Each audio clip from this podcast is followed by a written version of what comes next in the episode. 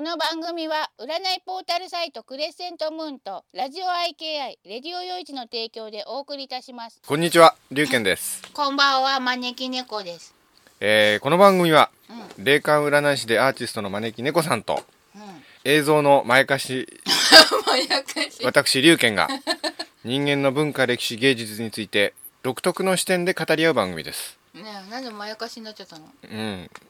どんどん萎縮しちゃってるわけですよ。毎回つ必ずツッコミを入れられて。そうか、ええなんか悪いことしたねでですね、本日もツイキャスで生放送で収録しております。今で日ですねはさ、はい位置がいつもと逆なんだよねそうなんですよいつもはですね招き猫さんがみ左に座ってて僕が右に座ってるんですけど今日逆なんですねねでもさお笑い芸人の人とかさ立ち位置逆にするとやりづらそうじゃない、そうでなすんかすねごい今わかる感じするわややりにくいですかうんあそうですか、まあちょっと今日は違った感じのトークになるかどうかねねいつもと雰囲気違うのかいつも左右逆ですのでうえー、とそういうことでですね、えー本日はですね、んうんうんえー、普通おたの回なんですけどその前に前回のモーツァルトの回の補足情報がいくつかあるんですよねうん何でしょ忘れたうあ忘れたんですだっねてもう龍に言ったじゃんどうですか言ったら忘れちゃうよえっと、補足情報でこれは、えー後日招き猫さんが私に言ったことを私がメモったものですね、うんあハンコさんこんばんはこんばんはえっ、とですねまずですねう、ん先生前回の放送でうんモーツァルトとベートーベンが初めて会った場面を想像というか頭にう、あのーインス浮かんだわけですよねうんでその時のうんベートーベンの姿はどう見ても1 2 3歳だったと、そうだと思ううん、で、うんいえー史実では16歳だったのでや12、3歳っていうよりもうちょっとかなもうちょっと若いあのほら西洋の人の顔ってさ、うん私から見るとちょっと老けて見えるからさうんもう実はもうちょっと下かのもしれななるいほしわかんないんだけどうん、 16というにはちょっともうちょっとちっちゃい子っぽかったような気だからあの史実で伝わっている16歳よりもベートーベンとモーツァルトが初めて会ったのはもっと早かったんじゃないかとうーんいう、でですねついでに、あったっていうかこうね、ううんうんん、でですね、ついでにですねうその時にモーツァルトが住んでいた家はどうやら下宿していた家みたいだったと先生がおっしゃったんですね、そうだったような気がうするんな、、そうするとうんベートーベンの年齢が1 2 3歳の頃にちょうどモーツァルトは多分下宿してたんですようんだから時期的にも合うんですねだから多分その頃に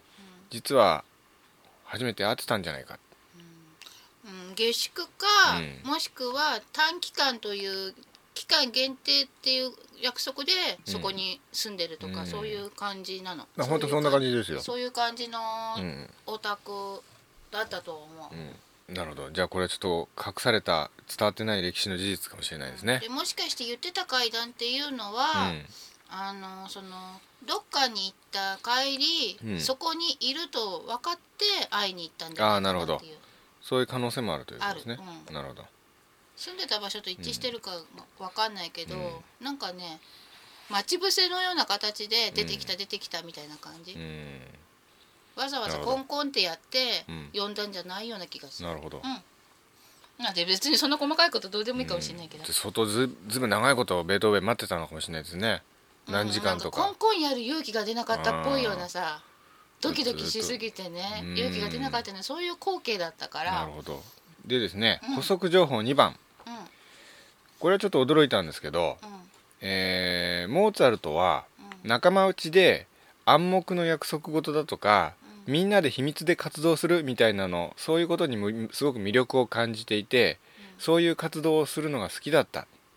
きだったっていうかたまたまそのうんその一時期だかなんかうわかんないけんど、、一時期そういうのが好きでで実際に多分モーツァルトはそういう活動をしていたと思うんうでそれが作品にも影響をしていたうんうんでその活動をしていたことがモーツァルトの精神的な成長にも影響していたと思うって先生が僕におっしゃったんですよで実はですねあのーモーツァルトはですねうんうんうん有名な秘密結社のあのフリーメイソンの会員だったんですね前回そのことに一切触れなかったし、う招き猫さんそのこと知らなかったんですよねだからすごいいその一致してるなとうんうん思ったんですよでその実際にそのモーツァルトはそういう活動をしていたっていうのはそのフリーメイソンに入会していたことだと思うんですようんでモーツァルトがフリーメイソンに入会したのは28歳の時なんですねうんで先生があの交響曲38番「プラハ」を書いたのは書いたその時期だって先生がおっしゃっておっしゃってたんですけどその交響曲を書いたのが30歳の時なので時期的にも一致するわけですよで作品にも影響していたっていうふうに先生おっしゃったんですけど、うんあのフリーメイソンの「なんとか」っていう曲要するに曲名にフリーメイソンが入ってる曲も入作ってるんですねえーじゃあフリーメイソンに入ってることを堂々と題名とかに書いちゃってうん秘密じゃないじゃんですよ ねなんだかよくわかんないですよへねー、 そうなんだへえええなんかよあれだね面白い人だね、そうですねまあそんな感じでですね、ちょっとこれはあの前回あの触れなかったモーツァルトのモーツァルト情報をうん私が何も言わないで先生が当ててしまったみたいな感じですごいなと思いました、思ったんだうんう、ん なんでかよくわかんないけどあとですね補足情報3番うんなんですけどあのサリエリの件なんですけどうんサリエリはうん最初はモーツァルトを応援してたんだけあ応援していてでチャンスをあげようとしたりもしてたんですねところがね、うん、だだんだんモーツァルトの能天気で生意気なところがだんだん鼻についてきてんだんつうか最初からちょっとそういうところは引っあかちょかっってたけど、とはね、引っかかってて、うんうんで才能に嫉妬してるっていうこともあって、だんだんモーツァルトを追い込むようなことをするようになっていってしまった、でモーツァルトの晩年にはモーツァルトがこう大変だった時期に例えば体調を崩したりして無理無理な仕事を持ってったりしてモーツァルトをこうちょっとこう無理させてしまうようなことをしてしまったうんとねええだから、あのーもう体調不良でとかうん理由理由でさ、やむなく断って信用を失えればいいとか、うんまあとにかあくーなるほどなんかこう失敗したらいいみたいなねちょっとねそういう意地悪いことを思いついちゃったのかもしうれないね、んなるほどあとではなんか、うんうんあの無理難題を言ってくるようなお金持ちの人に頼、む自分が最初振られたのをもっといい曲を作れる人がいるとか言ってモーツァルトに回したりね、うんうん、しかも面倒くさいからさ、うんうん、っていうようなちょっと意地悪いことをしたり、こね、とをしちゃったわけでしすちゃっねたんだねでうんあのーそのことをサリエリは一生後悔していたってそうねうん、でモーツァルトが結局そういうふうなことで晩年その持病をモーツァルトは多分持病を持っていたんですねそれが再発するきっかけになってしまったっていうことでだから間接的にはまあ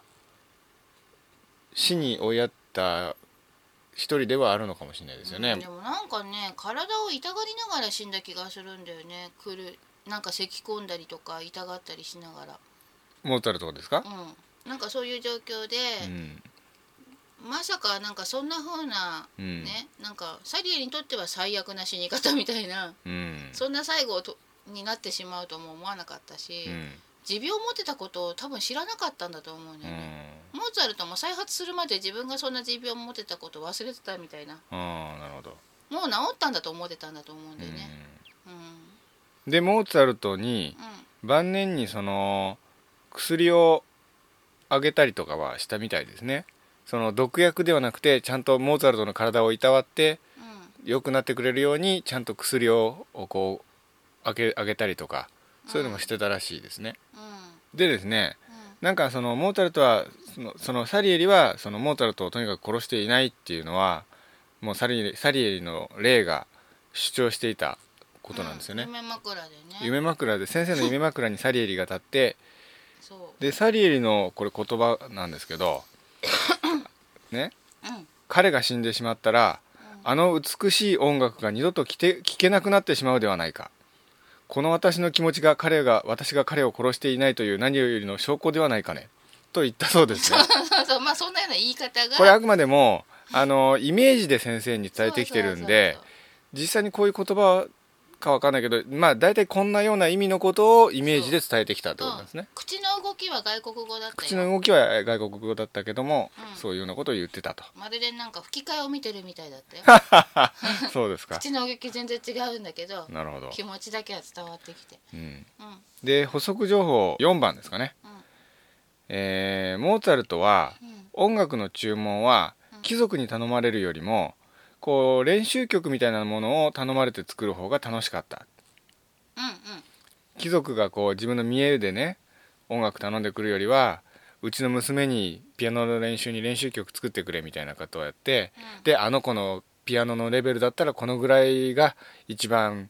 勉強になるかななんてことを考えながら作曲するのがすごく大好き面白く楽しかったうん、でお手本にこう弾いて見せる時とかに、うん一緒にやってみようかなんていう感じで、うん、一緒にこう楽しんだりするのが好きだあったからなるほど一さ緒に楽しむこともできるし、そうそうだからそういう風にね、か書くのが好きだったうんこう人と触れ合いながら音う楽とた、音楽を楽しむのがうんなんか好きだったっぽいから、うん自分の知らないところで、うん自分の好きでもないところで勝手に演奏されたりとかもあんまり好んでなかったっあぽあいなし、るほどねうんそれはあの前回先生がおっしゃったモーツァルトは自分の曲が汚く演奏されるのもすごく嫌だったとかっていうところと一致しますよね多分ね、うんうんそうだと思うで逆にその貴族がパーティーかなんかでこう演奏するような曲なんかはあんまり好きな仕事じゃなかったってそうなんか要するにうんこうパーティーで演奏する曲は聴いてくれてるんだか聴いてくれてないんだか分かんないようなところがちょっと嫌だったんですねうん、だから適当にムード盛り上がりゃいいまいいやみたいな、う んちょっとね手抜きっていうかね、うんうん、でこれちなみにあのー補足情報補足情報の補足情報で すけどちなみにサリエリはうんある、まあ、パーティーかなんかに出席しててパーティーでかかってる演奏を聞いてこれはひょっとしてモーツァルトの曲ではないかと思ったらやっぱりモーツァルトの曲だったっていうことがあったそうですねうん、あったと思う作風で分かったっていううんそういうことがまああったといううんことです ね、そのぐらい本当は好きだったんだよね、 うん、そのぐらいサリエリはモーツァルトの方が好きだったっていううんうん、一応補足情報はこんな感じですが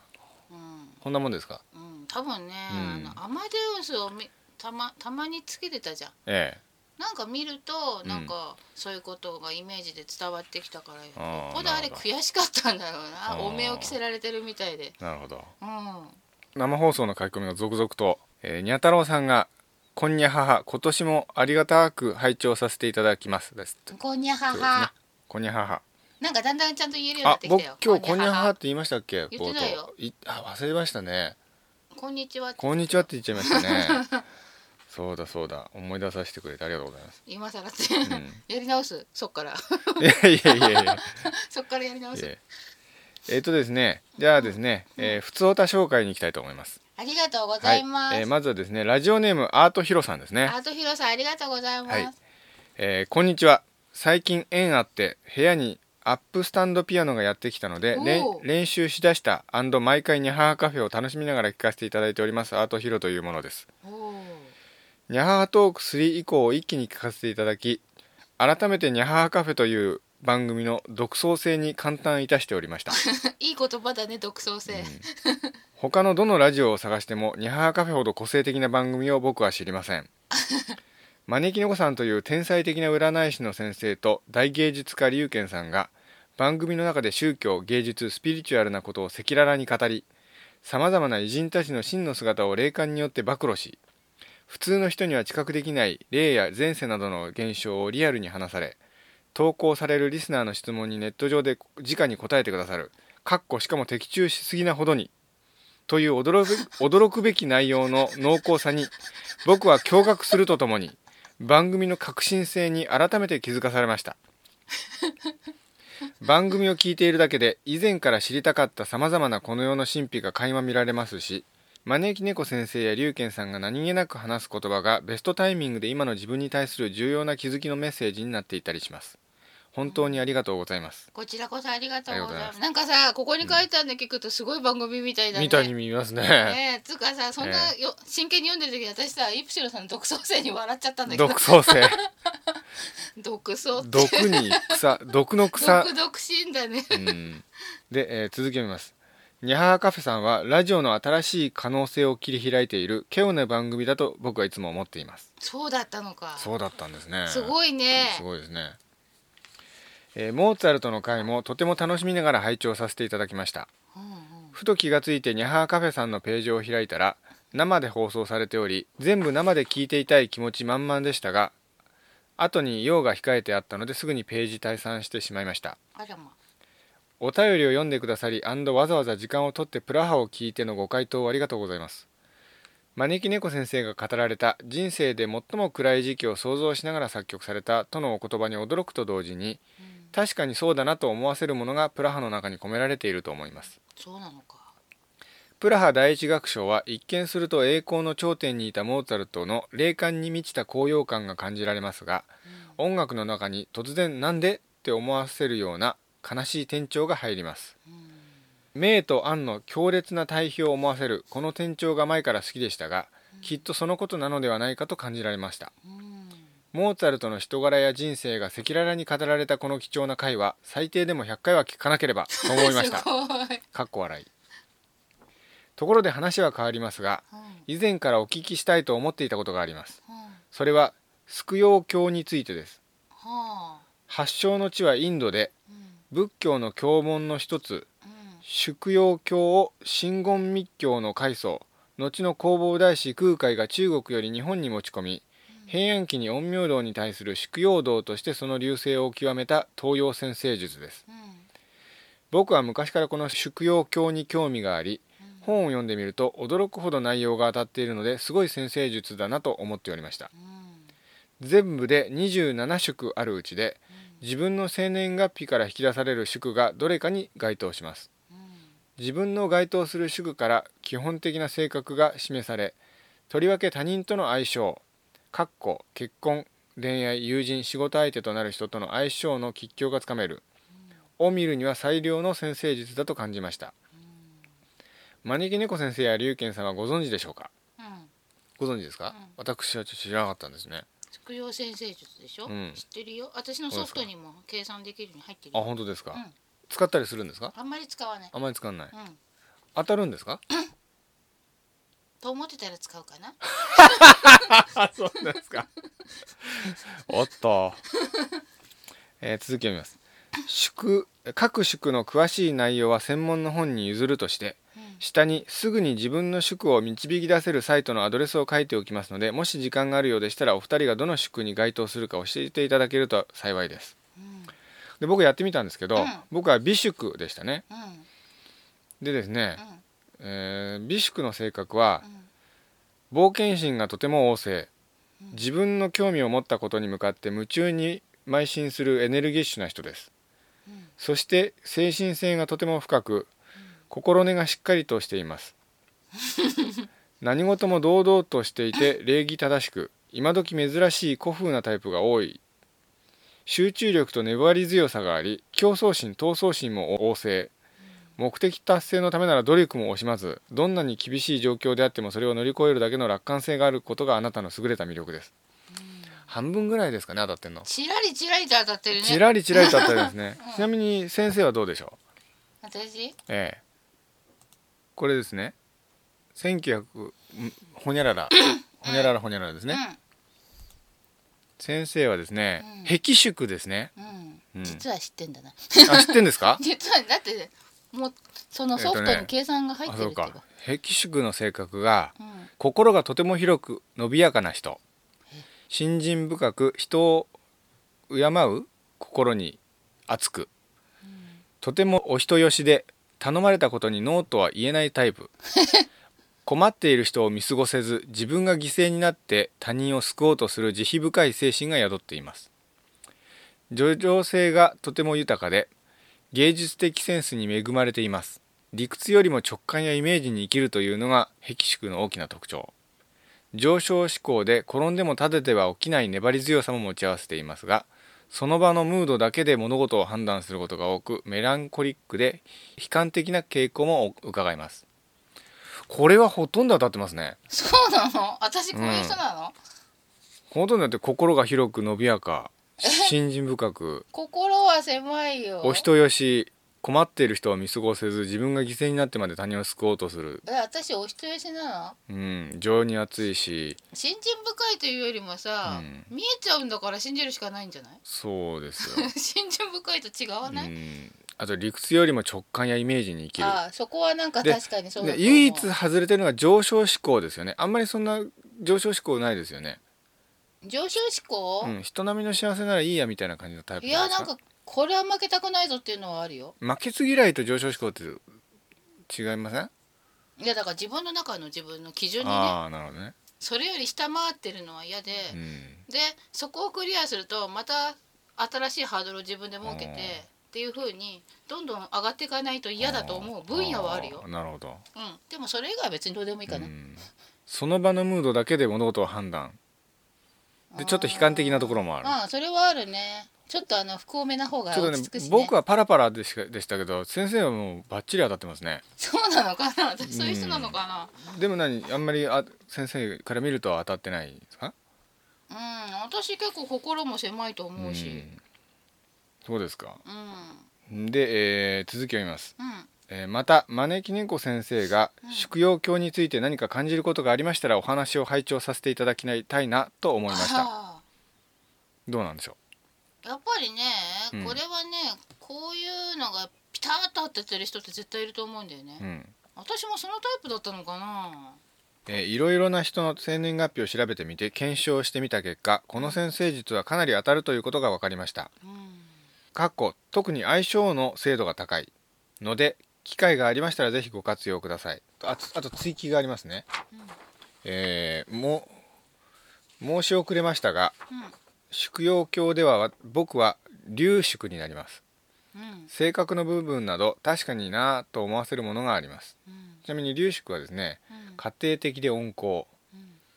その風貌の裏には激しい劇場が渦巻くうん謎めいたミステリアスな魅力があり頭の回転が速く人の心を読み取る術に長けたつかみ上手なタイプうん熱狂体質で一度興味を持ったことは病的なほど夢中に取り組むただ病んしでるんだねただし一貫性に欠け気まぐれなので深追いすることはない興味の対象もコロコロと変化するうん ですってなるほどそういう人なんですねへえ。あそつういえばさ、はいはいあのこういうインド先生術ってね、うんなんかものすごい当たって当てはまる人たちっていうのがいるんだよね。あそういうタイプの人たちがそれはどういう人たちなんですうどかうねいう人っていうかよくわかんないんだけど、自分の周りの人とか見ててあこの人この系統の占い使ったら絶対この人当たるなっていうのがなんあかーピンとくる,、なるほどねあか人そういうのあるんですねなんか系統みたいのが感じられてほうほうほうだからねあの私のお客さんのタイプの中ではそんなにこれを活用することはないっていうなる感ほじど傾向的にそういう人はあんまり来ないようなそうの感じなんですね。うん、で自分にもそんなに当てはまってると、私がその最初にその、うんそれと触れた時には思わなかったから、うんなんか使わなかったんだけど、あれですよねよく占いは要するにその導かれてその占い師のところに行くっていうふうに先生おっしゃってましたからそうそうそう先生が宿養教を使ってこう時間が経つとそういう人たちが集まってくるようになってくるのかもしれないですね。うん、だからね、あのーたまにその、うんソソフトの中に計算ソフトがあるから、うんそれを使ってうんやる時はあるけど、うん今みたいに一つの宿が出てくるわけじゃなくて、うんこの分野を見たい時はこのこういう計算をするとっていうふうにやってって、うんで何宿って出てくるのうん、いくつもの宿を持ってるのねああなるほど。あ先生術もホロスコープを細かく作るといろいろ何座何座ってうん当てはまってくでしょ、うんそんな感じで、うん細かく見ようと思うとこれもそういう風になってて同じような構成になってるのなるほど。うんでもどちらかというと多分ねあの東洋系だからか日本人は会う人が多いんじゃないかなうん、あと前世がインド人だったり とかねそうなのかなあですねうんうんじゃあ次のメールを読みたい読みたいと思います、うんこちらもですね、アートヒロさんですねありがとうございますメールでのね回にメール来ないとさかわいそうだからとそうですね思ってくれてんのかもしれないでねこちらのメールの方がうん実は先にいただいたメールなんですね、そうだったのなので内容がちょっと前後しますけれども、うえーお久しぶりでございますんお久しぶりでございます以前よりニャハーカフェを愛聴させていただいておりますアートヒロですありがとうございます この度お礼のメールを送るのが大変伸びてしまいすみませんでしたみんなお礼が義務だと思 う律儀な人たそうちですだよねね先生が怖いんじゃないですかそうなのかななんちゃって まあでもお礼とか言ってさ、事後報告もらえると嬉しいよ、ね、そうですねう、んえー実は去年の11月初頭、うん長年使っていたマッキントッシュのノートパソコンが壊れてしまい、わおつい先日までインターネット環境ゼロの状態の中で過ごしておりましたよかったんじゃないそうなんですかうん最後に聞いた放送がニャハートーク3これ去年の10月後半ですねうんであり非常に興味深い内容でぜひともお便りを送りたかったのでありますがいかんせんパソコンくんが起動しないため送りようがありませんでしたうんインターネットが使えなくなるというのは相当不便なことだと分かりましたねうんしかしこの度 Windows8 の内蔵された最新式のノートパソコンかっこ Windows 機は初めてで非常に使いやすいを購入いたしましたのでこの i 機から今送らせていただいておりますうんニャハートーク3以降はまだ聞けていない状態なので聞き終わり次第またお便りさせていただきたいと思いますこれがさ冒頭に読んだメールですねそれでうんバビュンと聞いてうんメールをくれたんだ、そうなんですね素晴らしい、で、えー続きを読みますうん、ニャハートーク3にてメール4点も取り上げていただきありがとうございましたいい一番印象に残ったのがホラー映画話の中でドールズがチャイルズプレイの影に隠れてはいるけれども実はそれを上回る名作映画であるとのお言葉を聞けた時でしたうんそして招き猫先生がおすすめくださった感動的ホラー映画「悪魔の毒々モンスター」をとある場所で発見いたしましたので早速拝見いたしましたうんどうやらこの作品群はシリーズ化されているらしく僕が見たのは新世紀絶叫バトルでしたが感想としては相当ぶっ飛んだギャグとホラーの混合映画という感を持 ち面白かったです招き猫先生が感動なさった悪魔の毒々モンスターはシリーズ1なのでしょうかそうですよね多分なんかですねこれ僕知らなかったんですけうど、ん調べてみたら4つできてるみたいなんですよそれは見なくては、パート1パート2パート3があってうんでんそれから10年ぐらい時間が空いてうん「新世紀バトル」っていうのが発売されてこれだけしか DVD 出てないんですよ、そうなんだう、ん、だからこの新しいのを見られたんですねうんちなみにあのパート1の「悪魔の毒々モンスター」がすごい大ヒットして日本でお日本で受けたぞっていうことで、パート2を日本で撮っちゃったんですよねうん、えー、すごいで関根勤さんとかが出ててわお日本のタレントさんいっぱい出ててパート2はあの「悪魔の毒々モンスター東京へ行く」っていうタイト ルでで調子に乗って同じ年にパート3も作っちゃったんですすよごいでそっから10年空いてうん、その新しいのができてるっていう10年空いたのはなんで大人の事情いやっていうよりもあの売れなーくて僕、はですねパート2見たんですけどもうあまりにもひどくてうんでもパート3見の見る気なくなっちゃって多分あー23多分1だけが出来が良くて23ひどかったんじゃないですかねそうなのかただ10年ぐらいしたらほとぼりが冷めたんで昔撮った絹塚でいいものまた作っちゃったんじゃないですかほとぼり冷めるの待ってたりしてうん多分ねこの直後にパート4を作っても多分ひどいのが続くだけだったんじゃないかと僕は思うんですよねうんそういうもんじゃないですかうえー、と続きを見ますんうん最近ではダリオ・アルジェントの「インフェルノ」やルチオ・フルチの「デモンズ」かっこダリオの「デモンズ」とは全然違うトビー・フーパーの「資料伝説」なんかが傑作でしたうん1990年にロブ・ライナー監督によって監督されたスティーブン・キング原作のホラーサスペンス映画「ミザリー」も超おすすめ作品です、ミザリーはドールズや悪魔の生贄に並ぶ不滅のホラームービーだと思いました、うんということですね見ねばこのねトビー・フーパーの「資料伝説」これもスティーブン・キング原作なんですけど、うんこれテレビテレビなんですようんでそのテレビシリーズをこううまく編集して映画にして日本で公開したんですでそれしか僕見てないんですようんで今このメールをきっかけにちょっと検索してみたらですねそのテレビシリーズの全部が入ってる完全版が今 DVD 出てんですうんねだなかんとらこれちょっと見ない見ないと僕あのカットバージョンしか見てないんでうん見ないとねうんあとダリオ・アルジェントの「インフェルノ」ってあのサスペリアの次の作品でうんサスペリアにの影に隠れてあまり目立たないですけど結構僕好きな映画なんですねううんん、結構それね題名周りから聞いたようん、いいって女優さんがいいんですよエレオノーラ・ジョルジュとか出ててね、へまあ、そんな感じでですね、うん、それではいつも温かい放送ありがとうございますというアートヒロさんのメールでしありたがとうございまあすありがとうございましたではですね、うん次のメールを読みたいと思いますうん次がですね、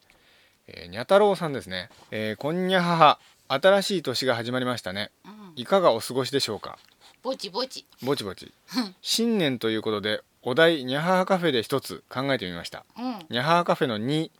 人気絶好調話題のデートラジオ番組といえばにゃははカフェのややっぱりこのラジオにゃははカフェのはハッピーになってにゃははカフェのはハートに染み渡る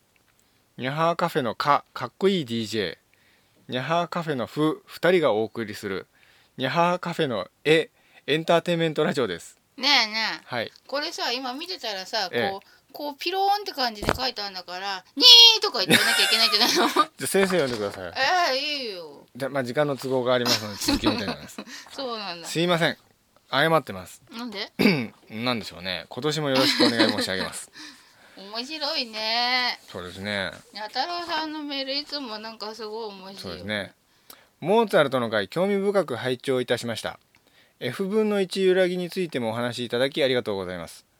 招き猫先生のお声は F 分の1揺らぎのような感じがいたしますああなんか言われたことあるようんそのうちニャハハカフェを聞いているとリラックスしたり幸せになったりとモーツァルト効果ならぬニャハハ効果がありそうなかっこまた龍玄様アインシュタインの件についてもお調べいただきありがとうございますこちらはもしアインシュタインの回があれば検証してみるのも面白いかななんてアインシュタインのかいそうですね先生専門分野じゃないですかアインシュタイン好きうんアインシュタインさん相は対性理論を語ろう、アインシュタインさんは音楽が好きだったようですねさて今年はどのような年になるでしょううん先日今年1年の世相と農作物の豊況を占う筒川湯神事が長野県の諏訪大社うん下社春宮にて行われました、うん毎年やってんだよね、うんなんかねよく的中するそうですそうらしいよ、満点を5分とする世の中について平成25年は3分6厘明るい兆しが見られるうん権宮寺曰く今年前半は安定し事を起こすなら早い方が良いうん後半は石橋を叩いて渡る気持ちが必要ということだそうですうんちなみに平成24年は三部六輪出だしはいいが後半息切れする気配備えは怠りなきよう自然に生かされている感謝の気持ちを忘れずに平成23年は三部五輪今年は怖い1年過去20年間の中で最も悪いとなっておりますこれあれですか平成23年って311がそうだ当たってます怖かねったね当たってますねうんというわけで今年はどんな年になるのかなということですがうん、どんな年になるんだろうん悟りさんも今年はどんな年になるかやってくださいって言ってましたからねう。うん、どんな年になるんでしょうん、どうなんでう。すか。猫の耳コーナーで募集する。 先生に聞きたいんですよだから。なんで私が知りたいよ。うん、でもなんか言ってましたよね先生前先週。なあ、んかそうだ。なんかとにかく、粘ったもん勝ちでね、あの粘ったもん勝ちねが苦手をとにかく克服して、うん、あの弱みを少なくしとくことが大事なんだよね今年。そうするとうん来年、足場とかがしっかりできてる人は、あの駆け出せるスタートラインに立てるんだよね。うん、うん、うん。政治とかはどうですか。政治はダメだと思うよ。自民党になりましたけど、なんかわかんないけど政治のことは詳しくないからわかんないけどなんかダメだと思う。ダメですか。うん、なんかね、うん変な法律決めようとかわけわかんないこと新しく出だすんじゃないかな。うん、アメリカはどうですか。アメリカはねなんか、あの一腹あるんだと思う外とのなんかで。あ国内の落ち着かないのは多分、あ、うん、あの悪化するんじゃないのかな。あでもね外とはそんなにいろいろなかったはずなのがうん今度は起こってくるんじゃないのかな、うんよくわかんない何のことかは、あ、うん、うん、なるほど。だからもうねアメリカのことばっかりさ機嫌取ってられないだろうしうん、日本も大体そうならなくなってきた風に私にはちょっとだけ見えてるから、うん、もうちょっと独立しても大丈夫な準備をしないといけないんじゃないのかな、うん日本ってそうだ今度政治に詳しい人呼んでお話を聞こ政治についてですか。ううんああ、国家についてってのいいんじゃないですか。ううんん、あじゃあウイローさんじゃないなんかウイローさんいつも熱く語るよねあの人陰謀論に行っちゃうんじゃないですかね。そうかな、うん陰謀でもいいんじゃない面白いよね だってさどうせうさんくさい番組フだリーしメイソンとかまた行っちゃうかもしでもほら、うんなんかねちゃんとさ考えを持ってる人に一意見として言ってもらわないとさ、うん考えるきっかけできないじれゃないん、うん。なんかさ、うん私もそうだけどどうせっていう考えがあって、うんだんだん無関心になってるじゃん、うんそれが一番危険だと思うんだよねうんそんでもさ積極的に関心持てないじゃんうんやっぱりうんでも誰かがなんかどっかでなんか言っててうんその人がさ自分が関心のある誰かだったりするとちょっと気持ち的にさ自分も調べてみようそかなとうでかすねねう、ん思うきっかけになるから誰かゲスト呼んでうんまあそんな感じでですねうんうん次のメール読みたいと思いますえーこれはハンコさんですねハンコさんありがとうございますありがとうございます龍賢さん招き猫先生明けましておめでとうございますおめでとうございますほんなんで私だけ先生つくのうんそういやいいんそういいんじゃないですか先生はやめようそうですか、ん本年もお二人にとってもリスナーの皆様にとっても素敵な年であることを心より祈っておりますなんて素晴らしい方なんだ、昨年私ハンコはとても幸せなことが多かったのでうん死期が近いんじゃないかと思っておりましたあ わかるわかるわかるでもまだ死んでいないのでほっとしていますわかるわかるなんか幸せすぎると怖くなってそうなんです よやべえこれ死ぬ前の一花じゃねえちょとっとか先思う生との似たタイ似たタイプなんじゃないですかそうなのかな、うんやばいと思っちゃうんだよね、いいこと続くと滅亡カウントダウン収録ありがとうございました無事世界は滅亡せず良かったですうんでもこれを機に世界は生まれ変わるという噂ですが昔聞いた話では意識レベルの低いものがいなくなると聞きましたやばいじゃん私どうなのでしょうか招き猫先生ダメだよそんなのえそういうことはないとじゃないことにしようあよないことにしようということです私生きてるもん続けますうんおめで以前お話ししていた私の絵が二次審査の結果入選に選ばれましとたうございますうん、上から3つ目のとても嬉しい結果となりました素晴らしい本当かっこ本当はもう一つ上の優秀賞が欲しかったのですがこそ何言こっそてんですかそれが取れちゃったらやべえ死ぬんじゃねって思うんで しょあーそ うですねハンコさんありがとうございますあそうだそして今も生きてます生きてますそう本当でよかったですよね、えでもさ、こういうのって最初に取っちゃうよりは楽しみ次だよねああなるほどねうん、うん、階段一段ずつの方がさ、うん、やってる感があっていいじゃんで誰にも意見や指導をもらわずに書いたものだったので自信がついてもっと頑張れる気がしていますとても幸せでうす、んすごい招き猫先生の夢の中で私が自信がないと言っていたのは図星ですもっと詰めることができたところが多くあったので完璧な完成ではなかったので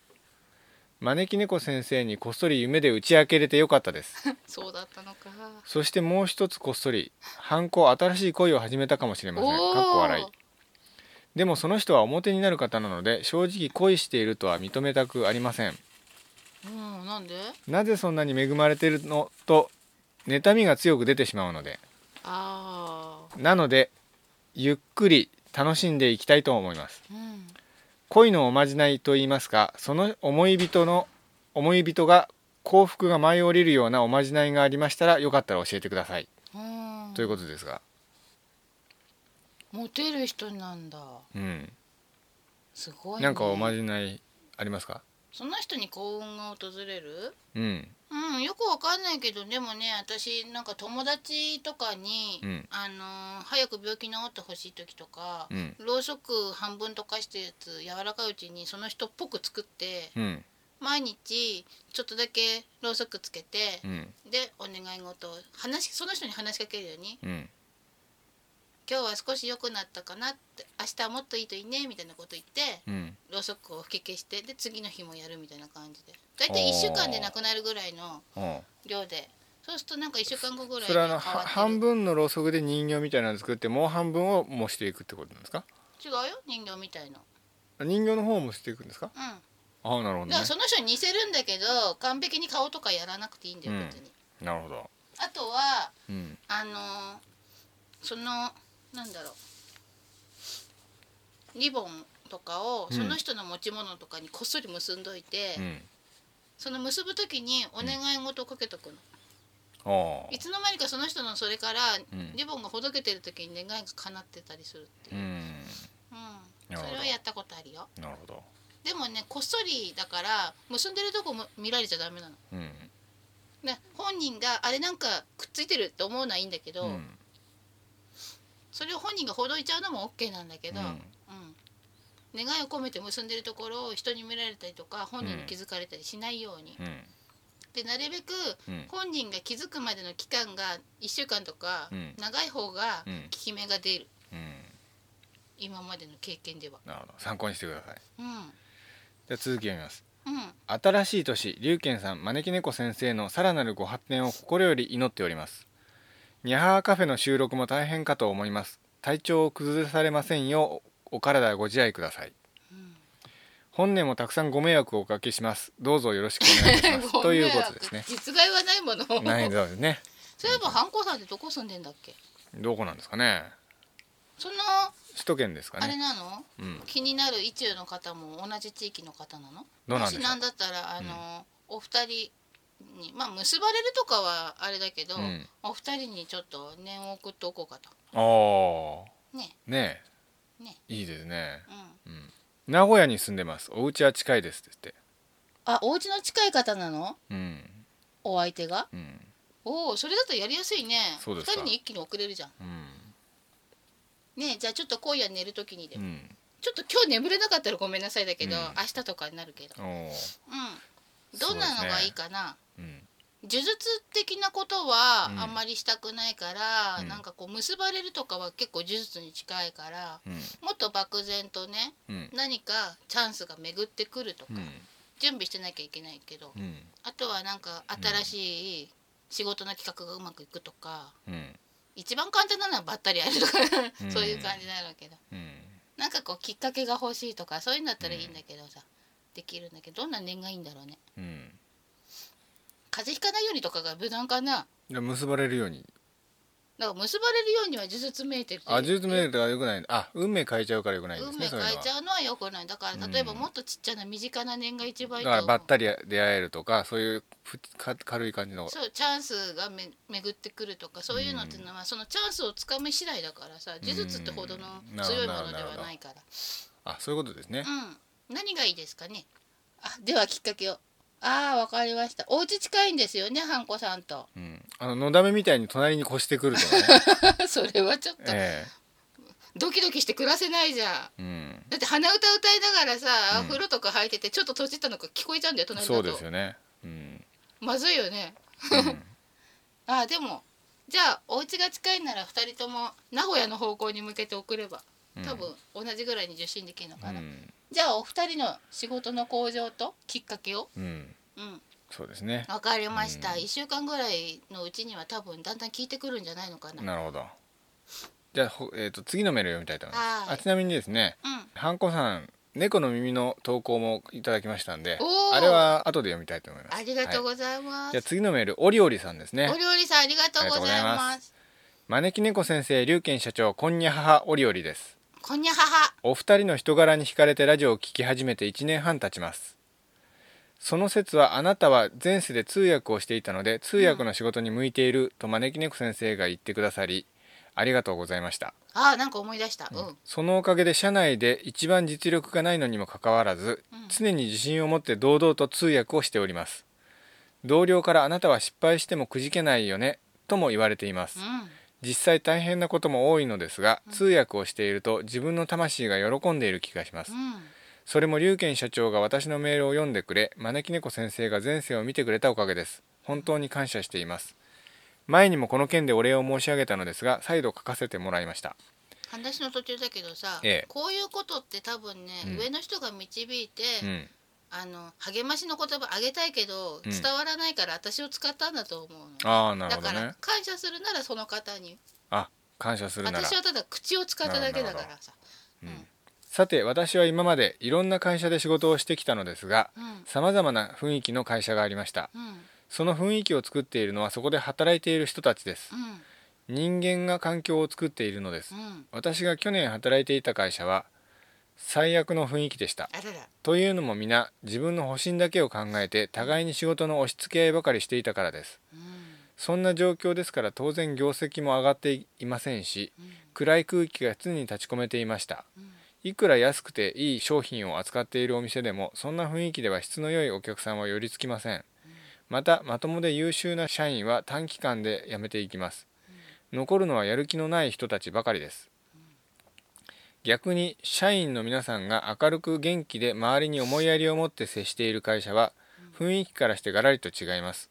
そして業績も上がっていますうんうん昔から言われるように企業は人なりというのは本当なんだなと実感しますうんお二人も今までに人が環境を作るという例を見てきましたか、うんもしそういう経験があればお話ししてくださるとありがたく思いますどうでしょう撮影現場が特にそうだよねあ撮影現場そうであすもねろだよねうんうんなんかもうでも役者さんとかは少しでもいい雰囲気にしてくれようとしてる人もいるし、あの最高の演技をしようと一人でね、うん黙々脚本読んでる人とかもいるし、めいめいなんだけど、やっぱり全体の雰囲気って、ひうんその人たちが作ってるって感じでね、そうですよね、うん、まあ、ムードメーカーっていうかねいますそよねうねだからなんかムードが悪い時とかに、うんちょっとなんかほんわかした人とかいると嬉しいよねそうですねうん、うん、なんかピリピリしちゃうじゃんどうしても急いでさ、撮影しなきゃいけないとかあるとさ、うんそういう時になんかほわーんとした人とかがいると、うんなんかちょっとねうん焦ってるピリピリが和らぐというかうねうんんじゃあ続き言いますうん、話は全く変わりますが、うん私には姉がおりここ数年不仲になっています、あららら、私にとって姉の行動は不誠実で一貫性が全くなくうん、怠け者にしか見えないので疎遠にしていますあら今後もこんな状況が続くのでしょうかちょっとだけでいいので招き猫先生に私たちの関係を見ていただけるとありがたく思いますお忙しいところ申し訳あり ません私の、えー姉の名前はほにゃら らですあなんか不誠実に見えてて自分のことかと思っいちゃやういやいやこういう名前だそうですがあーお料理さんはこの名前ですねこのお姉さんはね、ええあのねあんまり人の言うこと聞けるじあのなんつうの自由度の高い性格してなくてねえ自分のことで精一杯になっちゃってるのよね、ええ不誠実なつもりはないんだけど、ええ結果不誠実になっちゃうのよね人の言うこととか聞けないしさええ人のためを思って何かするとかもできないからええもう自分のことで精一杯だからさ、えはいはでいなんか自分が一番不幸とか思いやすい人なのははよね多分、ええだからなんかもう、なんていうのかなちょっとね幸せって贅沢なのがなんとなくこの人はうん基準でうんゼロ地点なの、幸せで当たり前という、そううんちょっと贅沢みたいなのが、うんこの人の基準点でゼロうなのね、んうん実際にはそこまでの生活ができてないことが多くって、だからなんかすごいうんうんなんていうのかな自分不幸とかうん思ってる感じうんで、もっと幸せになりたいのにとかもっといい思いしたっていいはずなのにとうか、んあとなんか楽をしてうんあのいい思いがしたい気持ちがちょっと強いのうんだから、うんやっぱりこう楽そうな方に流れてっちゃうっていうのが、うんこうなんていうんだから、うん周りから見てて流されてるように見えて、しっかりしてないように見えるっていうか、うん一貫性がなく見えちゃうんだと思うよね。うんうんうんで基本的にはね、あのお料理さんの場合はちょっと自分に厳しいところもあったりするするのを、うんつい人にも当てはめちゃうの。ああなるほどねだからこのお姉さんの自分に甘くて自分を甘やかしてい自分をフォローする言い訳がうまいみたいな人をね、どうも好きになれないんだうよん、ね、うんうん、そうですかそうこれもしょうがないんですかねしょうがないんだと思う性格の違いっていうことで、うんそのだから性格というか目線の違いっていうかそねうそう縁あって姉妹になったんだから、うんもうそういうふうに縁があったんだと思ってね、それでいい関係を築けることでうんうんあのお互いがいい影響を与え合えるんだとうん思って、うんお付き合いをするのがいいと思うやっぱりねそうですかほどほどに距離保つのは正解だったと思ううよ、ん疎遠になるまで行っちゃうと、うんやっぱりちょっと寂しいというかさう、んそうですねうんまあ向こうは自分とちょっと基準が違うんだって思うだけでもちょっと理解できるかもしれないですよねそうなんかねだから自分基準で普通こうじゃないとかさ、うん常識的に考えてこうじゃないっていうのを当てはめようと思うとこの人に当てはまらないの、うんとても閉鎖的な世界で、うん強調するとかはまず念頭にないから、うんお姉さんは、うんうなるん、ほだどから普通こうが当てはめられない人なのうんでいつでも精一杯やってるつもりなんだけど、うんなんか頑張る方向性がちょっと違っちゃってんだよね、うんあの周りを見て学ぶってことがこの人の基準になくって、うんいつでも自分基準で物事判断して人の話を聞けない人だから、うんどうしても自分基準で判断して自分の考えに従ってしか動けないからさ、うん間違ってることにもまず気づけないのね。うんだからもしうん心配ならばうんお料理さんがちょっと、あの取っかかりを作ってあげて、うんでこの子の言うことなら聞けるかもみたいな風にうんねうんお姉さんの気持ちが動いてくれればさうんいいんだけど、うんなんか閉鎖的な人なんだよねうんもしかしたらうんあのそういう作りなのかもしれないね脳が脳の思考回路とというか、うん、だからもうね変えようとか思っちゃダメだと思うそれがお姉さんの個性だと思って、うんで不誠実なつもりは本当にないのうんう嘘ついてもいいとか思ってるわけじゃなくて、うんその時はうん自分にあのフォローしたくてうん悪く思われたくないとかうんフォローしたくてとか、うんあとはなんかこんなこと言ったら相手がショック受けるだろうと思いやったつもりだったりとか、うんなんかね空振りに終わってるかもしれなくても、うんお姉さんなりに一応考えて嘘ついたりとかもあると思う、うん不誠実なつもりは全くないのね。 で成り行き任せに近い部分があったりするのはうんやっぱりこうアクセク働いてもこの程度っていうところがバカバカしく思えちゃう性格っていうのがあって、なんかこう真剣になれないっていうかね、うん苦労してもダメなんだったら、うんあの別に苦労しないでほどほどでいいよみたいな、うん 変な諦めっていうのかなうんなんかほら苦労してダメだったけど、うん苦労した会話絶対他で生かされるとかさ 前向きに思えないんだよねこの人、ううんんだからねもう、うんいい意味で諦めて、うんせっかく姉妹に生まれたご縁があるんだから、うんなんかこう2人が出会った意味があるんだろうとうんこんな時こそスピリチュアルな意味を求めて さなんあかー意味こうがいあるうん時だはとねそううんこんな時こそ都合よく利用してそれを、うんきっと自分には分からない意味があって、二2人は縁あって姉妹になったんだと思うことにして、うん修行と思ってね、うんうんほどほどの距離を保ちつつうんだからちょっと残念だけど疎遠になっちゃってるのはうん正解かもしれない振り回されずに済むし、ううんんでもやっぱり時々は気にかけて会ったりうんお茶したり、うんほどほどに姉妹だねっていうところを確認する程度にさ、うん月一とかでお茶したりさうんでもねあのー自分に持ってない気楽な考えっていうのができるからお姉さんと会うこといいと思うよあー頭ごなしにうん不誠実で、あのーなんていうの一貫性がなくてっていうふうに思って見ちゃうと、うんそういう人にしか見えないけど、うんちょっと立ち止まってどっかいいとこあるはずって探してみると、うんなんかね引っかかりを覚えるいいこと言ってくれてたりしてねうん自分にないいい考え持ってたりしてねうんとにかく話すきっかけがねほどほどにそうそう定期的にあるとうんあのねいろいろ勉強にな近るかすもぎない姉妹なのがいいのかもしれない、うんこの2人は。うんで自分の基準をお姉さんに当てはめても無理だから、うんうん、でお姉さんは変わってくれないからお姉さんに合わせて自分がさうんちょっとね融通したらいいと思う、うんずっとこのままではないと思うけど、ううんんお姉さんにはねあの、やっぱりしもべ的な人が周りにいがちなのかもしれないし孤独なのかもしれないんだけど、うん友達らしい友達いないかもしれないんだけど、うん一緒に楽しめる仲間みたいのがいてう打んち解けられればね、うんこの人解けていくと思うのよちゃんと、あうん、あだからなんか一緒に習い事してみるのもいいかもしれないね口実作ってさ、うん同じものを、うん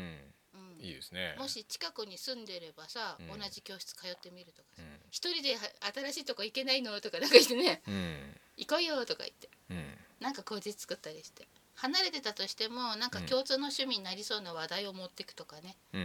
なんじゃあかね付き合い方っていうのが、うん他の姉妹を基準にしたら当てはまんないと思ううんでもきっといい関係になれると思うよ、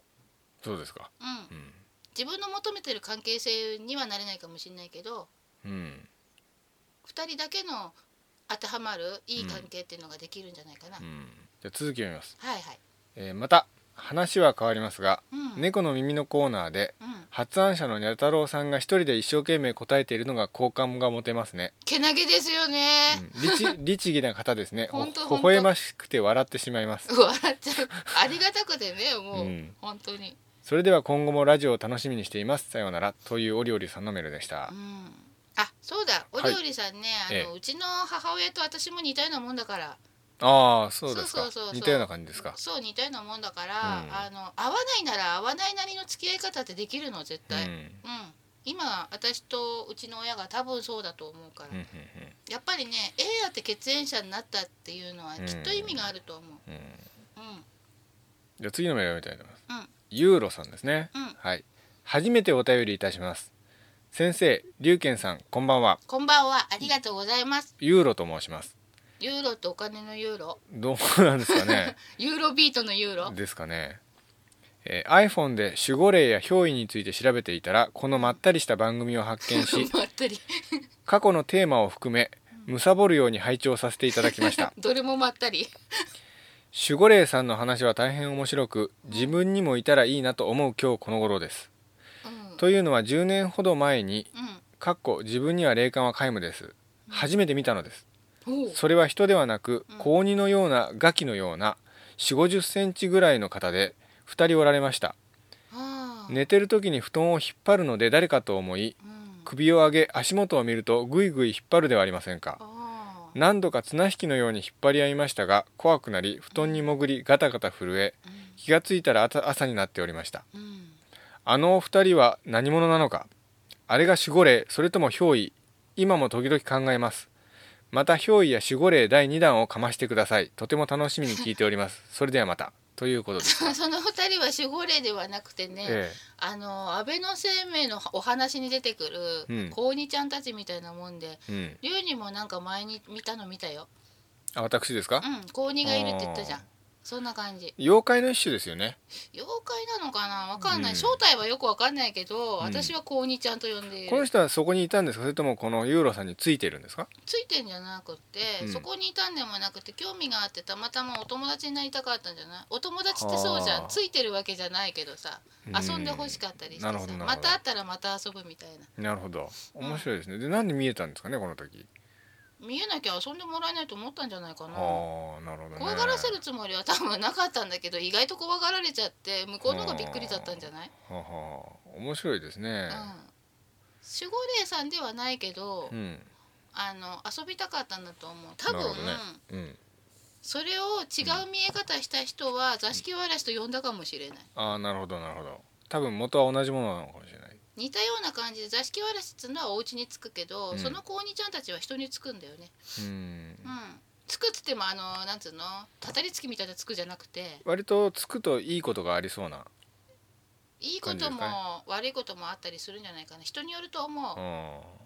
ほら鬼はやっぱり鬼だから、うん安倍の生命は刺激できたけどやっぱ鬼は鬼だからうん付き合い方次第だと思うなるほどそれはあるかもしれないですねそううんじゃあですね次のメールも実はユーロさんですねありがとうごありざいがとうございまますすえ早速2通目のメールを送るというね素晴らしい初めましてからえー招き猫様、龍賢様、いつも摩訶不思議なお話、楽しく拝聴させていただいております。ユーロと申します。さて、今後ぜひテーマにしてほしいのは仕事についてです。頭痛いんですけど人は何か使命を持って生まれてくるのでしょうかうんそう思む無意識のうちに使命を全うできる仕事に就くものなのでしょうか自分は基本的に仕事が好きで興味のある仕事面白そうな仕事を基準に選んできましたう、うんかっこ業種はバラバラ自営であったりサラリーマンであったりもしますうん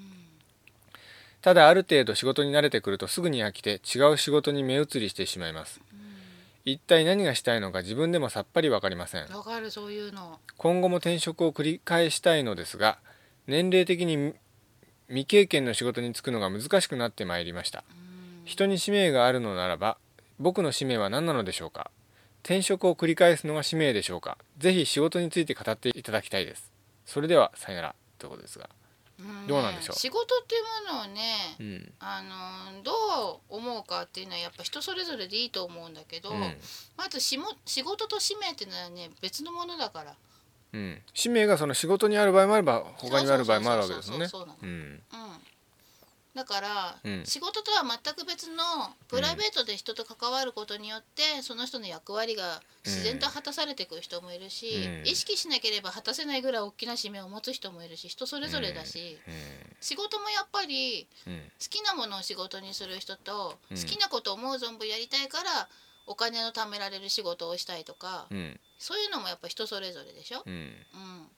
だから転職を繰り返すことと使命は全く別物で。うんあの使命っていうとものすごいことのように思うけど、うん知らず知らずにできちゃってる人って割と多いからさ、あのほらさっきのさ、うんあのね、撮影現場にムードメーカー一人いるだけでも、うんなんか全然感じが変わるっていう、うんそれもさその人の使命だったりするんだよね、うんそこの感じの悪くなりがちなうん場所にその人がひょっと入ってくるっていうのは、うんそういうご縁でもあるしさ、うんその人のそのねほんわかした雰囲気によって、気持ちが助けられた人が何人いるかっていうのもさ、うんだいぶねうん使命だと思わない、うんうん、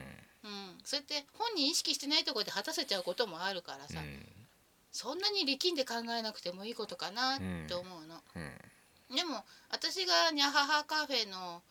ねなんかラジオやろうって言った時に、うんこれで言いたいこと言える機会ができたぞって思って、うん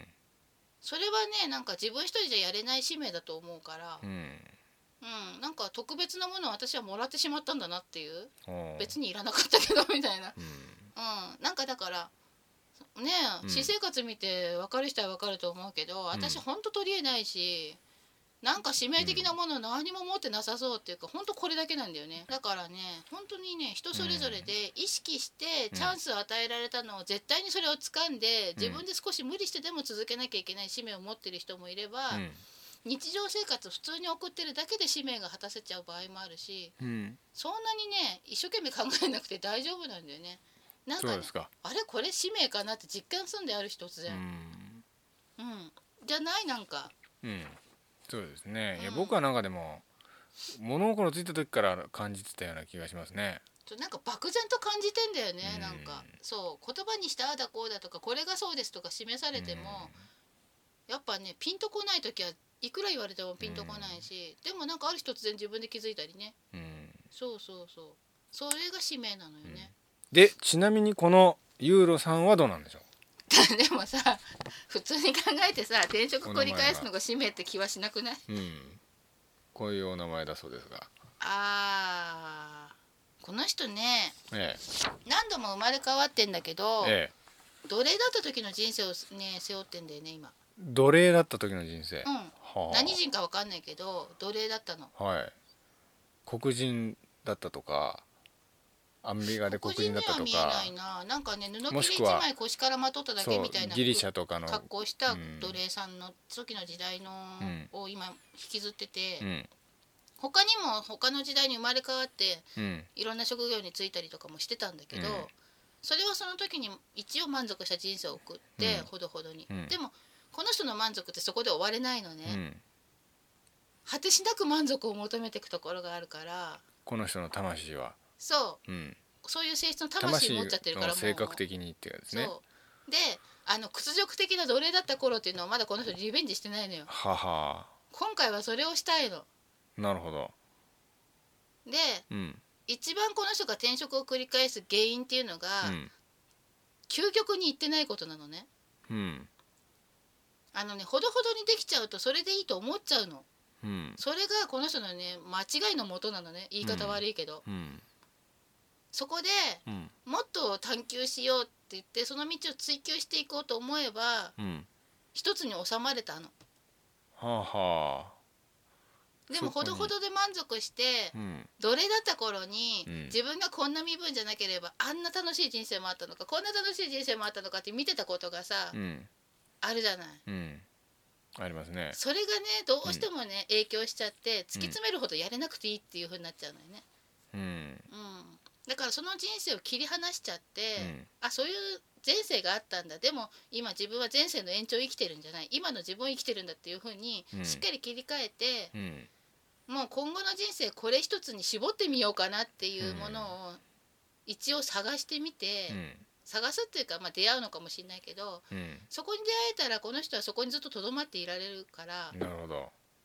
奴隷だところの要するに人生を引きずってるからなんかそんな感じになっちゃってるっていうそうそれを意識することで切り離すことも可能ということですねそうなのだから興味は興味でさ、うんわざわざそれを仕事にする必要はないじゃん。うん趣味でやってたっていいんだし奴隷目線を持っちゃってるんですね今副業持ってるのだって普通じゃん、うんそうですね自分の体と状態がさ、うん頭とかそういうものがうん状況がついてこれさえすれば、うん副業2つや3つ持ってる人いくらでもいるじゃない今、うん奴隷目線でいろんな人の職業を見ていたことその目線目線をそのまんま持ってきちゃってるということですねそうね無意識のうちにうんだからそこんとこはもうそれは前世って切り離して、逆にこういうのどうですか起業して奴隷のように従業員をこき使うことでリベンジするというあそういうねなんかねねじくれた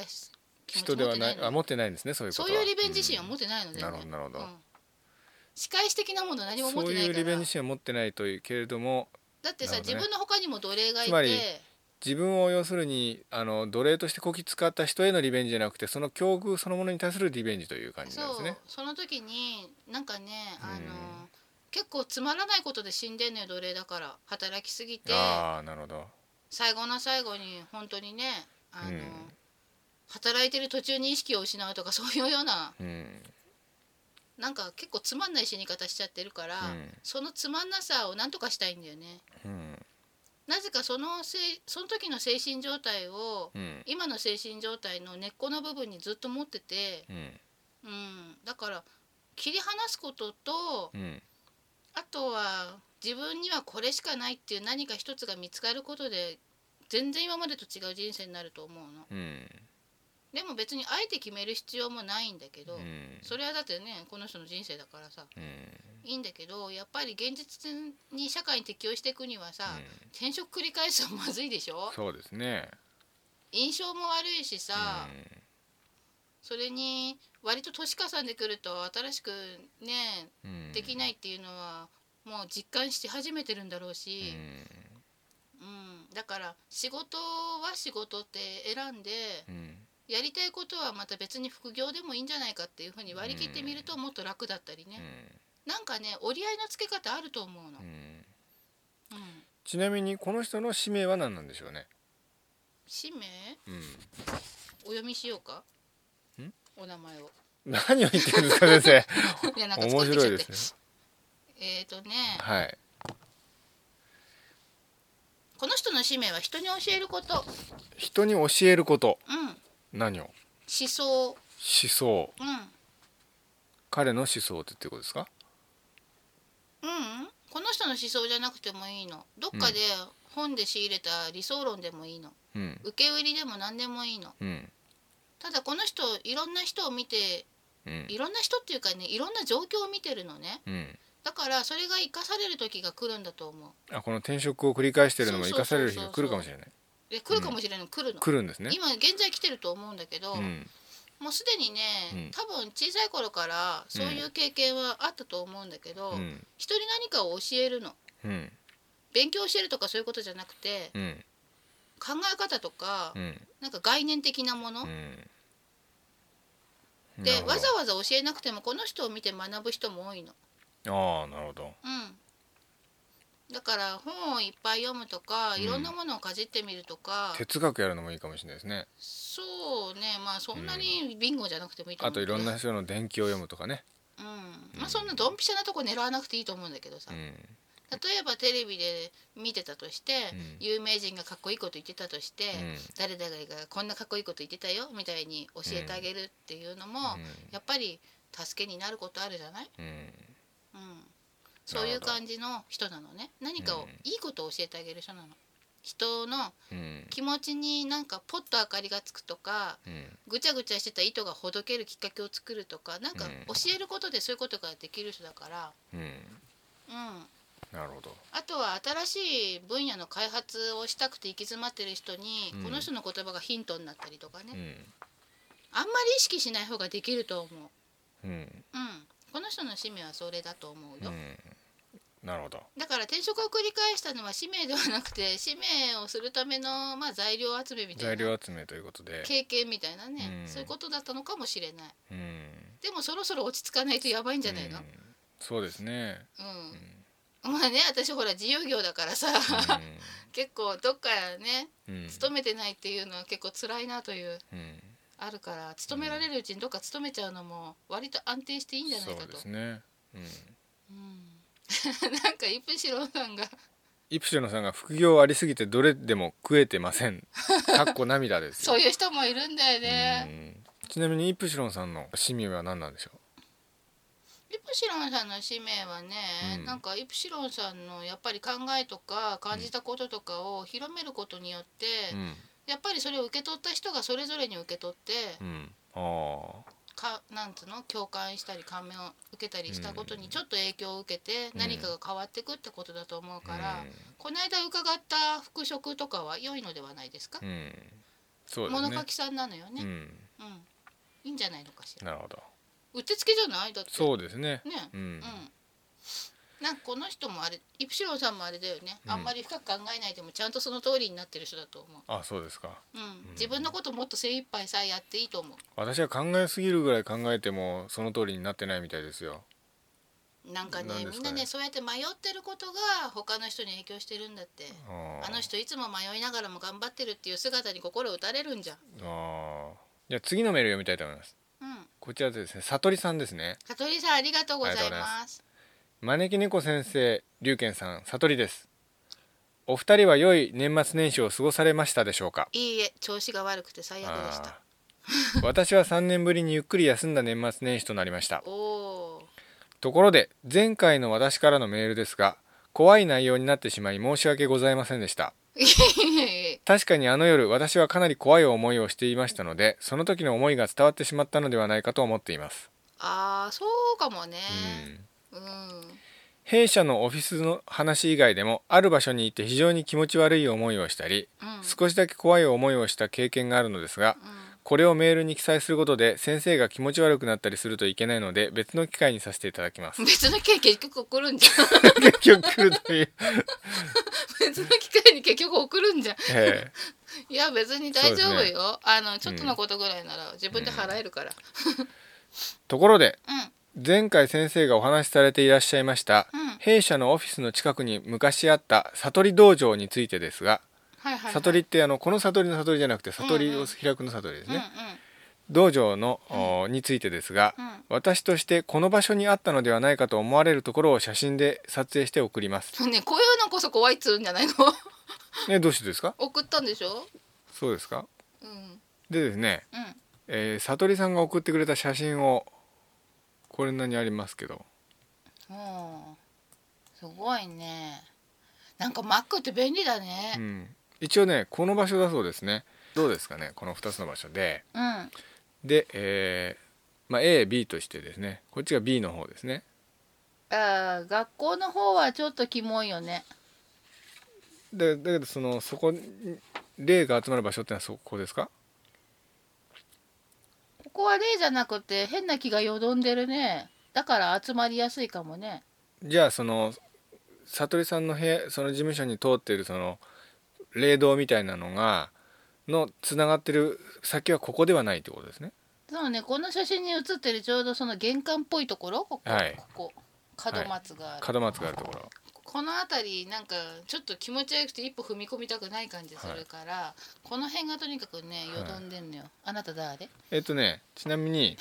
あなた誰えとかー、ちなみにそれぞれの写真私の家内がどうしても写真に写りたいと言って聞かなかったので写っておりますがご容赦ください ということですなんでどうしても なんです映かねりたいの、もう写真を撮るとうもう写されたいんじゃないですかんへえなんか可愛い方ですねこの人さえ悟えりさんの間を払ってくれる人だよああこの奥様うんあそう悟りさんの奥さんあそうそうそうそうだからねこの人、あのなんつうの跳飛ね来返し心みたいなんじゃなくて、うん払っちゃうの跳ね返しちゃうそうあそれいいですねうん、ただ自分に寄ってきたものは受け入れちゃうというなんか心根の優しいのがわ災いしてというかあーなるほどなるさほど裏目に出ちゃって自分に寄ってきたのはうりあの来ちゃうんだけど、うん悟りさんとかあとうん自分の大事な友達とか親とか、そういう人のは、私が守るわって気持ちが結構強くて、うん全部跳ね返しちゃう人だからなるほどお守りみたいでちょうどいいんじゃない、なるほどね、うん素晴らしいですねよかったねう、んこのことも写真写んなかったら言えなかったよね、あそうですねだからそうだそれもやっぱそうだり必然なんですねうんきっとそうだよじゃあこの A の場所こっちはどうですかこっちはねなんかねちょっと悲しい事件が近くにあったのかな事故かなじゃあここれもそのさ悟り道場があった場所ではないうん場所ではないなんかずれてる気がする全然違う場所ですか、うんでもさっきの場所は本当になんかねこっちは全然違うけどどんこよっちはりして近いて変な気が渦巻いてるうん、こっちは近いかもしれない、こっちはちょっと悲しいことがあったけどう、ん、なんかでも多分うんそこが教会だから気持ち的に救われたんじゃないのかな、うんこの地図上ではわからないですか地図上ではねこういう風に走ってるよ横に水平に走ってる感水じです平ねではない若干右肩下がり若干左上から右肩下がりにというかね、下がりに中央よりもただ5度ぐらいですねそうね5度から10度ぐらい右肩下がりで左左上道かがら通って右る肩下がりにでどっちに向いているんですかああ印がついてるとことはずれてるけどち斜めなのは同じだねうん、斜めなの同じですねうんちょっとずれてんのよね角度とか、ね、でどこ行き着く先は分かんないですねうん結構ね例の移動って遠かったりするの何キロとかねああそうですかそうそうそうなるほどううんだからほら町ぐるみのさ、んあのーなんつうの平安京みたいに、うんあのーなんつうのあれ風水かなんかに基づいてできてるとか言うけどうんもう何キロにもわたる範囲じゃんうんそうですねんそうそう霊道って結構広いのよじゃあ分からないんですねでもそういうふうに走ってて、うんでね悟り道場的ななのがあったのはね、うん点在してるねあ点在してますうんでもこの地図の中ですかうんあのねあー秘密秘密にあったのがこの辺なのああ右の方です表ね向き違うんだけど、うん、表向きはこの学校の方かな、うんこっちの表向きと裏実はみたいなのなんですね表向きで堂々とやってるところで、うんほらまだ明かせない思想とかあるじゃんあの反逆罪に問われそうとか、ああなるほどわかりましたでそんな感じでよろしいですかねうん、次のメール読みたいと思いますはい、これシンガポールの花嫁さんですねうんありがとうございますうん、龍賢さん招き猫先生こんにちはこんにちは第83回放送で私の投稿をお読みいただきありがとうございましたこちらこそありがとうございますモーツァルト編も楽しく拝聴させていただきました最近は西洋の方のお話が多いですね実生活とはかけ離れているので夢の世界に引っ込まれるようですああいろいろアドバイスありがとうございました霊障は気持ち次第で何とでもなるんですね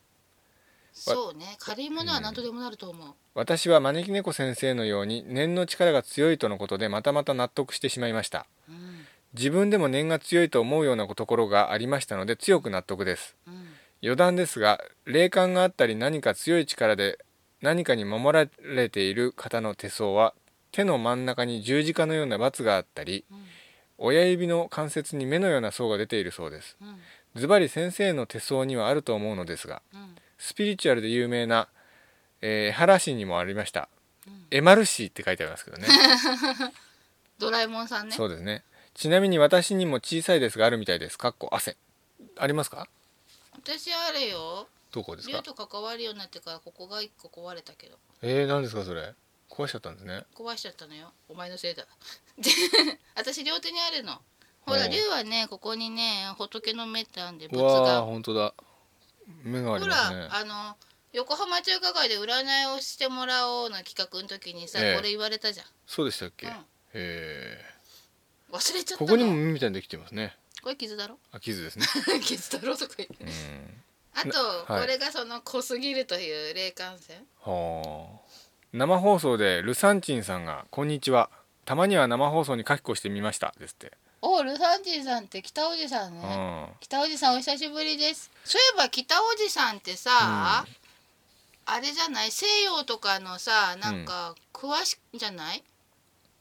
ああそうですかねなんかほら音楽とかさ絵とかさ詳しそうじゃない、イメージだけどそうですねでもなんかほら博識だから何でもしてそうみたういな、ん、クラシックはショスタコービッチさんなんかが好きみたいですよそうだ、うん今度クラシックの会にゲストで出てもらいたいねなん何をやるときに行きたいですかなんか何でもし一て応そうだもん、ね、予定としてはですねベートーベンシューマンあとブルックナーが控えてますけど、控えてる、うん、僕は個人的にはワグナーやりたいんですけどね、うんうん、そういえば北おじさんをイメージするとさ、うんあのーなんだっけ西洋の方のね、ええなんガガウディがいたとこだからイタリアだっけスペンインですかスペインかガウディはとかの建築のイメージがすごくあるんだようね。んえー、とシンガポールの花嫁さんのメール続きを見ます、うん、えー仕事については動くべき時に動けばいいとのアドバイスでしたがうん、このままずるずるあと数年ぐらいいるかもしれませんねかっこ笑い、うん招き猫先生はどこまで見えているのか気になりますまたセンスがあるかどうかは分かりませんがこれからはシータヒーリングをメインにしてうアロマセラピーやタロットダウジングなどを勉強していきたいと思いますん、うん。どこまで見えてるんですかどこまで見えてるかっていうと数年先までは見えるんだけど、ええやっぱり人生って1秒1秒の修正で変わってくるから、うんだんだんなんかね次に見た時は修正されてたりするよ。ああそうですかうん、だから決定的ではない。うん、2013年になりましたがうん招き猫先生的にこいつかっこシンガポールの花嫁に今年の運勢に対して言っておこうと思う点がありましたら小さいことでも大歓迎です、えー PS いつも与えられてばかりなので機会がありましたら何か恩返しさせてくださいねあのね最初にこうアロマテラピーとかえシータヒーリングとかええやりたい、勉強したいってええ書いてあったでしょ、ええあのー一応えうん一つ一つまずちょっとずつ手をつけうて、んで定期的にうん関連させて頭の中でこう融合させてうん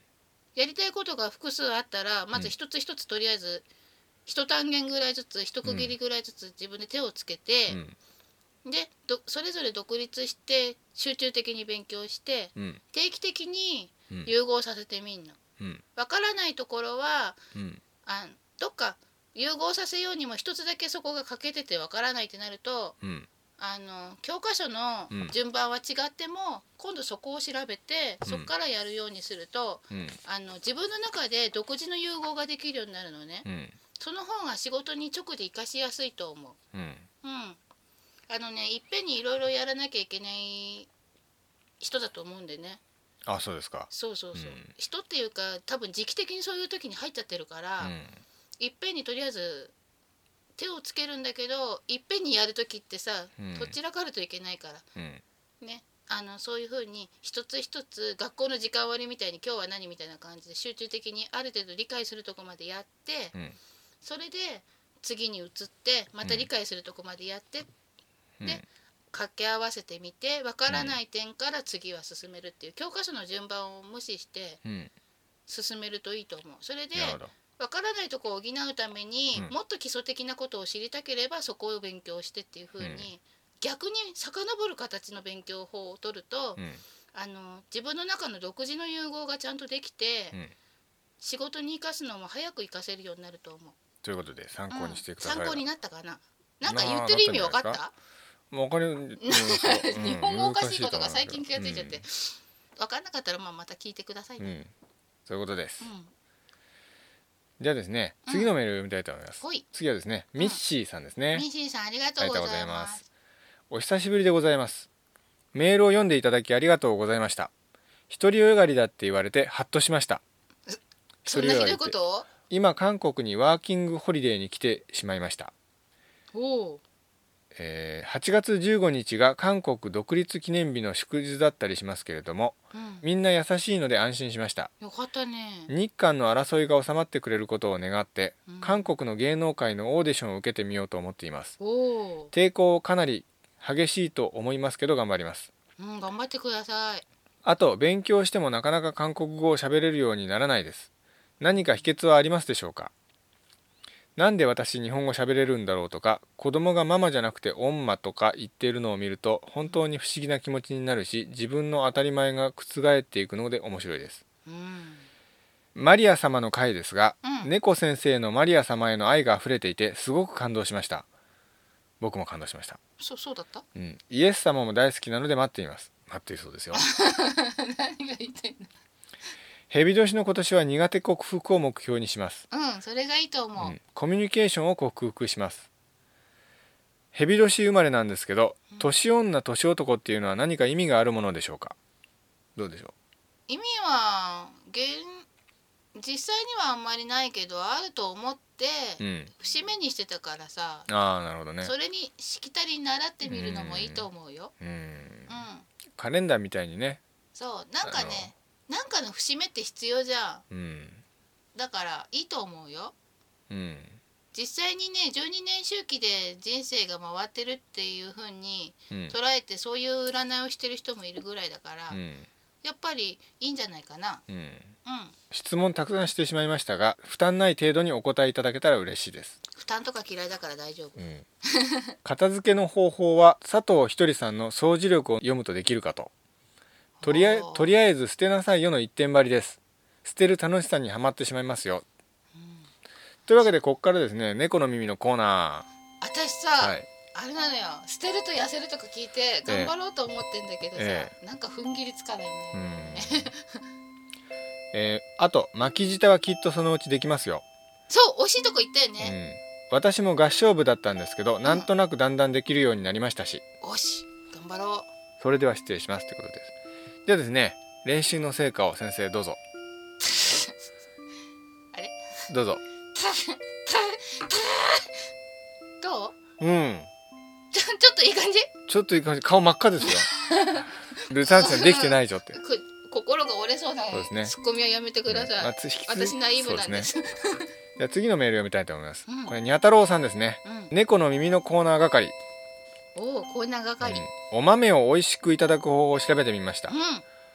お豆腐を美味しくいただくバリエーションを少しですうん冷ややっこに塩少々うん刻みネギをのせうん上から熟したごま油をかけますうんそして刻み海苔を振りかけて出来上がりですおーまたとろとろ湯豆腐の作り方の裏技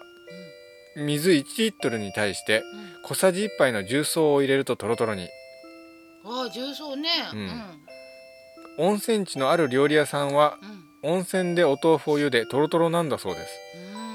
豆腐を温泉で茹でるととろとろになった理由を調べたら温泉に重曹成分が入っていたそうですうんおまけ豆腐のバリエーションがいっぱいです参考までにっていうふうに言ってですね豆腐のいろんな料理法のホームページがこうたくさんあるんで後で送りますねうんえーありがとうございまありすがとうございます、えー食べ物で好き嫌いがあったりする場合はその人には必要ないということなのでしょうかえ思考は前世の影響もあると言われたりー招き猫先生いかが思われますでしょうかどうなんでしょうあー前世の影響がある人いたよねあ好き嫌いでうん例あえばどういう私の知ってる人ではなくてテレビええでなんかタレントさんがえ江原ドラえもんさんに言われてたよえどどういうやつでしでもなんかそれ聞いたらしばらくして食べれるようになったんだってたあそうですか、うん、あなんだそれ前世の影響なんだと思ったらすっきりしちゃったらしくて、ははあなるほどねうん、あなんだなんだ今の私じゃないんだみたいになんかなるほど自分の中で割り切れちゃったらしくってそうですかうん、理由を聞いたら食べれるようになったみたいな、へえでですねにゃ太郎さんもう一個うん猫の耳のコーナー投稿がありますあねりがとうございますもうほとんどなんかさ、うん義務を感じてくれてはる律儀な人だよね、えー、鬼は外福は内もうすぐ節分ですねうん街では節分のコーナーや看板があちらこちらに見受けられますそうね、お豆さんのシーズンでしょうかうん、さて豆類は大きく2つに分けられるそうですは一つは炭水化物主体のグループの豆であ、小豆ささげインゲン豆花豆エンドウそら豆ひよこ豆レンズ豆等がありう乾燥豆の重量50%以上が炭水化物でんうんうんタンパク質をに約20%と豊富に含む一う方脂質は約2%とほとんど含んでいないのでんうん健康維持やダイエットに最適な低脂肪高タンパク食品というそうですうんもう一つは脂質主体のグループ豆で大豆および落花生があり大豆は乾燥豆重量の約20%が脂質でタンパク質も30%以上と非常に多く畑の肉と呼ばれています一方炭水化物の含有率は約30%で炭水化物グループの半分程度となっています落花生は脂質含有率が約50%と極めて高くタンパク質も25%あり大豆とほぼ似通った栄養成分構成となっています豆類は炭水化物タンパク質ビタミンミネラル等の栄養素をバランスよく含んでいる上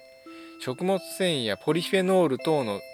機能性成分も豊富で毎日の健康づくりに優れた食品だそうです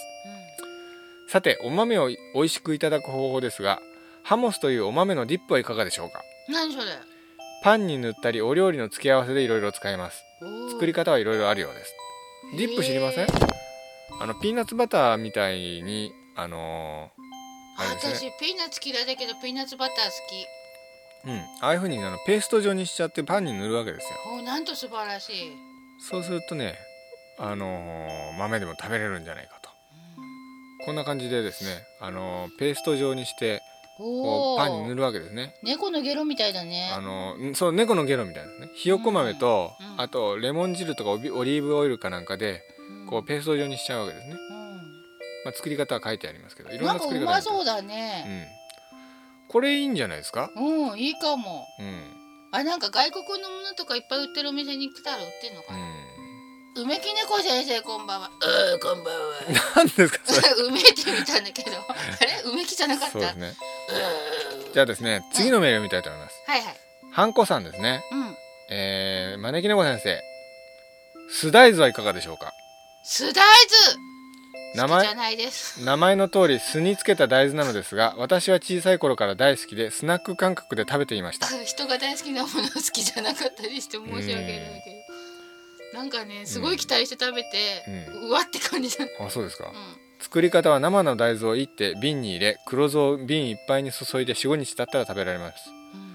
お肌にいいし疲労回復血液サラサラ便秘解消血液下げて肝臓にも効果があると健康的な酢ざ酢大豆ですお口に合いそうでしたらぜひということです食べてみる。もうこれうちのお母さんが食べててですね顔しかめて食べてるんですようんうまいって聞くとまずいけど健康のためにとか言っててちょっと人が大好きで食べてる。いやー本当にねい やなんてこと言うの。なんか凶悪ななんてこと 言うの。人が大好きで食べてるとかで言もうの。ねスナック感覚で食べるんですねハンコさんだよね。何ですかす酢飯を食べていた。あ酢飯食べあ酢が好基きなん本です酢ねが好きなんじゃない？ああなる酸ほっどぱい人なんだ。酢があ好きなん青です春ねなんだ。 違うか。あーそうなんですねそうだ。ねでもさ、うん前にさ酢大豆食べた時と味覚変わるかも。私、子供の頃シナモン大嫌いだったのに、うん今シナモントーストとかすごい好きだから、うんうん多分酢大豆ももしかして最近食べたらうまいかも。うーんどうなんですかねうまあそんな感じでですね一応あの豆お好きになれそうですか頑張ってみるなんかうんさっきのあの、なんだっけディップ、うん試してみようさどこに売ってんのかな通販のとこあるのかなそうあそうね出来合いのものも売ってるますもんねうん、多分うんだってさ好きでもない豆を一生懸命調理するなんて考えたくもああなないるほどでも出来合い豆がいいだよとね豆、鳩が豆鉄砲食らってポッポーとか言 ってるいやあれはさなんで好き好んでやんなきゃいけないのうんそうですねまあ先生そういうことでですねう、んえー猫の耳のコーナーはですねうんいつもこうありがたい、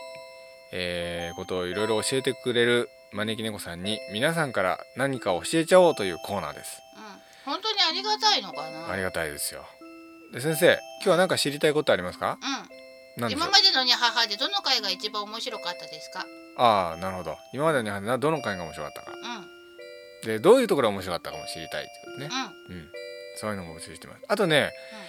あのこの間ほら梅小番茶を教えてもらったじゃないですか。そう龍ハマったよねうん。ただね僕番茶飲めないので番茶の代わりに緑茶にしましたけどね。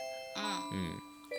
ああいうふうにですねテーマなしでこれ教えたいっていうのもまあいいですよね募集してますんではい、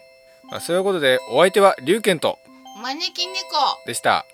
もういきなり終わっちゃうんだうん、次回はプロレスラーですよ次回はプロレスラーですよはいというわけでチェンジさん行きますね、はいというわけで皆さんまた次回またまたまたまた